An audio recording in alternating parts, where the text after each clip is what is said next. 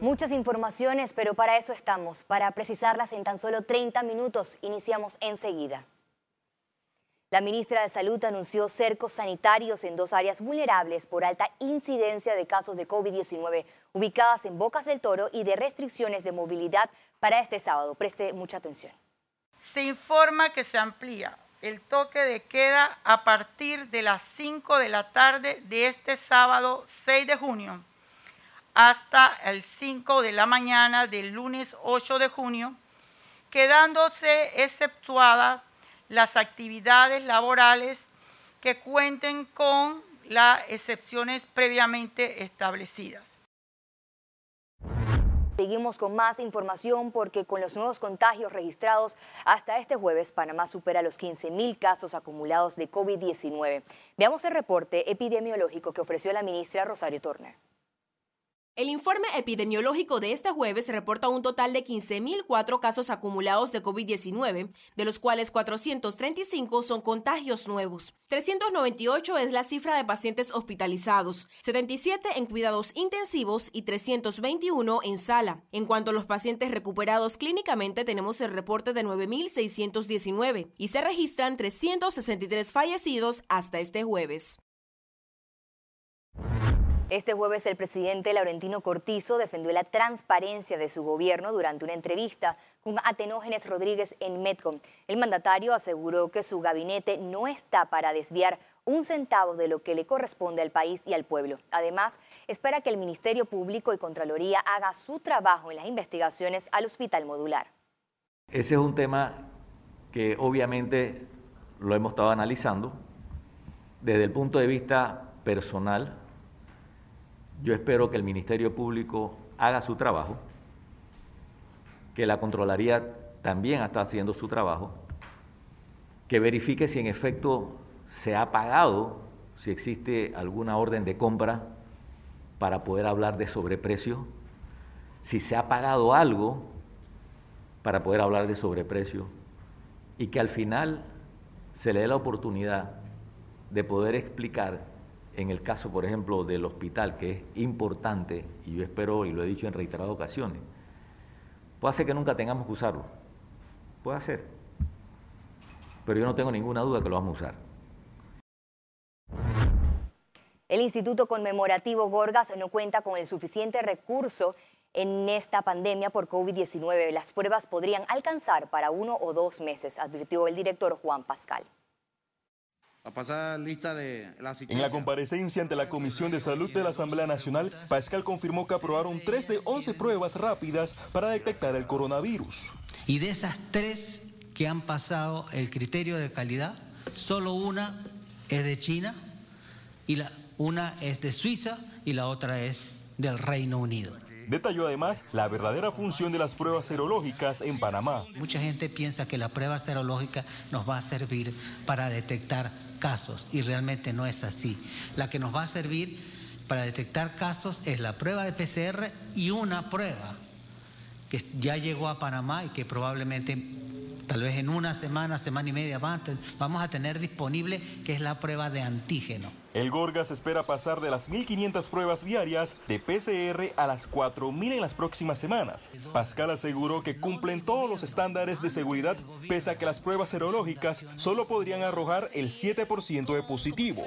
El Seguro Social va a adquirir un equipo que tiene enorme capacidad de dar respuesta, que va a poder eh, correr 1.500 pruebas diarias y si el Gorgas y el resto del, del sistema corre por lo menos 1.500 pruebas diarias, nosotros vamos a estar muy bien. Los diputados cuestionaron las cifras de casos positivos en Panamá en comparación con otros países de la región que mantienen mejores resultados. Cuando yo veo Costa Rica, y yo veo que Costa Rica tiene mil casos y tiene 10, 12 muertos, entonces yo me pregunto, ¿Qué diferencia existe entre Costa Rica, el sistema de salud de Costa Rica y de Panamá? La Asamblea Nacional citó para el próximo 10 de junio a la ministra de Salud Rosario Turner para que rinda un informe de situación de rebrotes del COVID-19 en Panamá. Félix Antonio Chávez, Econius. Las autoridades médicas de la región metropolitana de salud repartieron más de mil mascarillas en Caledonia, Cabo Verde y Curundú, donde el RT de propagación del coronavirus aumentó en los últimos días. El Ministerio de Salud recomendó a la población cumplir las medidas sanitarias luego que el país sobrepasara los más de 500 casos nuevos en un día que podrían crear conglomerados o clúster en las próximas semanas. Vamos a seguir trabajando día a día en las calles, en todos los corregimientos, no solamente en la metropolitana, en todo a nivel nacional. Todos los regionales tenemos instrucciones precisas y estamos todos alineados en cuál debe ser el trabajo. Estamos incluso evaluando hacer extensión de horario en los centros que sea necesario. Lo importante es que la población sepa y tenga la certeza que el ministerio va a hacer todo lo necesario. Las alternativas para reducir la infección serán los cercos sanitarios, cuarentenas y las multas de 500 hasta 5 mil dólares como cero tolerancia a la indisciplina social en el uso de la mascarilla. Las personas que encontremos en las calles, las que estamos encontrando ya porque estamos aplicando ya, se le va a estar conduciendo a los centros de salud y a los jueces de paz también. Las autoridades comprobaron que gran parte de la población no toma conciencia, lo que podría generar una crisis sanitaria. Si suben los casos van a haber fallecidos y obviamente eso puede colapsar el sistema sanitario. Panamá cumplirá una semana con la apertura del bloque 2. Dentro de 15 días, el MINSA analizará los efectos de disminución o aumentos de casos tras el levantamiento de la cuarentena. Félix Antonio Chávez, Econius. Tras la falta de anuncio en el inicio de sesiones extraordinarias, el diputado Juan Diego Vázquez solicitó al mandatario Laurentino Cortizo la inclusión de proyectos anticorrupción. Ya que no se han convocado las sesiones extraordinarias, se incluya dentro de los temas que tienen que discutirse algunos, porque no todos, los proyectos anticorrupción que han quedado olvidados en la Asamblea, ya sea en una comisión o en segundo debate, y que debemos recordar, y por eso siempre hay que poner la colita, el presidente en campaña se comprometió a presentar, cosa que como sabemos, tristemente, no ha ocurrido. Muchos lo hemos presentado los diputados independientes y hay que decir que no hemos recibido el apoyo de la mayoría parlamentaria. Y entendemos perfectamente que así funciona, pero solamente pretendemos que el presidente cumpla con lo que dijo en campaña. Tristemente, cada vez veo más que no todos los políticos trabajamos igual y que algunos mienten para llegar a las sillas que hoy ocupan Economía. El sector construcción trabaja estrategias de reactivación en medio de grandes pérdidas diarias. Tras, Tras dos meses de cierre y cuarentena, el sector construcción estima pérdidas de 30 millones de dólares diarios. Así que sume usted 30 millones de dólares todos los días desde hace dos meses. ¿Cómo están en este momento todas las empresas que tenemos que ver con el sector construcción? No es fácil, esto no, no lo aguantan ni las grandes empresas, imagínense usted, las pequeñas, las medianas, que tenemos que hacerle frente a esta situación. No es solamente el tema económico, sino lo que implica para el sector de la generación de empleo, porque precisamente el sector construcción es uno de los que más genera mano de obra bien remunerada. Señalan que separar al sector en dos bloques de reapertura generó más afectaciones. Dentro de este bloque, por ejemplo, eh, se anunció también la apertura de las, de las concreteras, las, las productoras de mezclas de concreto. Y la pregunta es, ¿a quién le están vendiendo? O sea, ahora aumentamos los costos de estas empresas y quizás entonces el remedio es peor que la enfermedad. Parte de la reactivación depende de la demanda. Entonces, yo no puedo reactivar una oferta si no tengo la demanda completa. El bloque 3 es clave, el resto de los bloques son claves. Eh, así es el énfasis en la construcción. Efectivamente, se habla de la reapertura o el inicio de proyectos de infraestructura pública. Se liberó ayer, ya al final de la tarde, que es una lista, o se está hablando ya de, de una lista de 11 proyectos. Esos proyectos todavía no son representativos para una, una reactivación real de la infraestructura. Creo que hay más oportunidades. Ante este escenario, el Sindicato de Industriales de Panamá lanzó un programa de seguridad y salud para apoyar a las ferreterías. Como ejemplo de, esas, de, esas, eh, de esos protocolos está pues toda la parte de cómo se realiza eh, la recepción del producto cuando están ellos en la ferretería, el cliente, la venta a los clientes, el, la, la el almacenamiento de los productos que se tienen, toda la parte de la facturación, todo el tema general de cómo debe ser la desinfección, siempre marcándonos también en las recomendaciones básicas que hace la autoridad nacional. Líderes del sector esperan la definición de proyectos públicos que iniciarán obras y un respaldo financiero a las empresas. Ciara Morris, Econews. Fitch Ratings mejora la calificación local del Banco Nacional de Panamá. La calificación al banco pasó de doble a más PAN a triple A PAN, manteniendo una perspectiva estable. La organización internacional aclaró que esta mejora se produjo luego de un cambio en la metodología de revisión de calificaciones locales.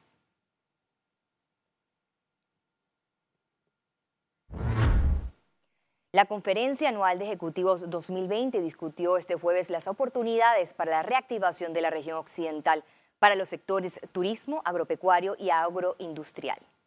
En este momento podríamos decir que a la región occidental el COVID-19 nos toma preparados. ¿Por qué? Porque hemos definido una serie de proyectos de inversión en alianza público-privada. La reactivación debe seguir un norte, que es cambiar subsidios por inversión productiva que genere empleo y haga crecer la economía. Con la London University, con ustedes, este jueves fueron las primeras deliberaciones de CADE 2020 luego de la inauguración de este miércoles donde participó como panelista internacional Manuel Otero del Instituto Interamericano de Cooperación para la Agricultura. Este viernes 5 de junio será la última jornada de esta región, la cual usted podrá sintonizar por la pantalla de ECO. Conexión Financiera. Si bien la reapertura del bloque 2 se dio precisamente por la baja en los contagios, la última cifra evidencia lo contrario. Bajo este panorama, ¿realmente fue propicio pasar a este nuevo nivel? Para responder esto y más, volvemos a hacer contacto con nuestro economista Carlos Araúz en modo teletrabajo. Adelante, Carlos. Así es, Valeria. Con la apertura del bloque 2 el pasado lunes, la esperanza del despertar económico se debió materializar especialmente con la reactivación de miles de contratos que estaban suspendidos. La minería no metálica, las industrias, las obras de construcción pública, debidamente certificadas, eso sí, por el Ministerio de Salud, sirven como punta de lanza en esa gradual reactivación que tanto esperábamos. Asimismo, centros de cultos, parques al 25% de su capacidad, pues abren con la intención de buscar algo de balance tanto en lo material, lo económico, pero también en lo espiritual y, por qué no, en lo mental. El problema, sin embargo, es que los casos siguen subiendo de manera sistemática todos los días. La dura cuarentena, que tuvo su grado de éxito, para mantener el esfuerzo ese de aplaneamiento de la curva, pero se necesita otro tipo de disciplina que parece extraña para algunos panameños y panameñas residentes en este país. Resulta realmente doloroso ver a miles menos posibles vectores transmisores de este virus, porque situaciones de hacinamiento son realmente complejas de evitar si el transporte público es deficiente, por ejemplo. La desesperación por el bono solidario sigue en aumento, no le llega a la puerta a todo el mundo. No hay claridad sobre los siguientes pasos en la estructura y apenas estamos hablando de aperturas graduales por bloques. ¿Qué sigue? Pues un compromiso diferente con el distanciamiento social, el lavarse las manos constantemente y el uso obligatorio de las mascarillas. Nos preocupamos hoy por los, por los presupuestos, por las propuestas aquellas de la mesa tripartita, las moratorias o la apertura de negocios al por menor y hasta centros comerciales, pero nada de esto tendrá relevancia si para el 15 de junio nuestros hospitales han colapsado. El despertar del bloque 3 y subsecuentes acciones que permitan al nuevo Panamá arrancar de manera económica y financiera depende de cada uno de nosotros. Escoge entonces, panameño, panameña, residente en este país, ¿de qué lado estás de esta guerra? Lavado de manos, mascarilla, uso cotidiano de la misma y distanciamiento. Quedarse en casa si no es necesario salir. Esa es la misiva. Por tus hijos, por los míos. Por favor, luchemos juntos. Vuelvo contigo, Valeria. Muchas gracias, Carlos, por tu análisis completo. Queda desde el ciudadano en la conciencia para poder avanzar en esta crisis. Al regreso, internacionales y recuerde, si no tiene la oportunidad de vernos en pantalla, puede hacerlo en vivo desde su celular a través de la aplicación destinada a su comodidad. Es Cable Onda Go, solo descárguela y listo.